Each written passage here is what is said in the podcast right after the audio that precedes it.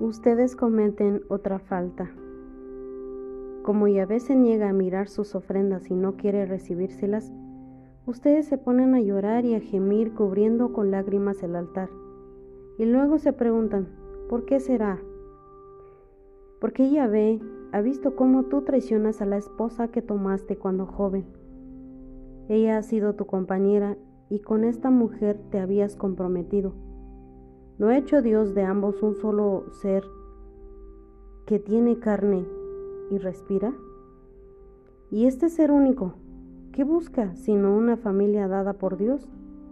No traiciones pues a la mujer de tu juventud. Dios odia el divorcio y al que hace el mal sin manifestar vergüenza. Tengan pues mucho cuidado y no cometan tal traición. Ustedes aburren a Dios con sus discursos y todavía dicen, ¿en qué le hemos molestado?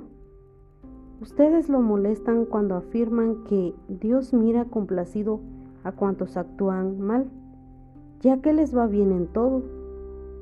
O cuando se preguntan, ¿dónde estará el Dios que hace justicia?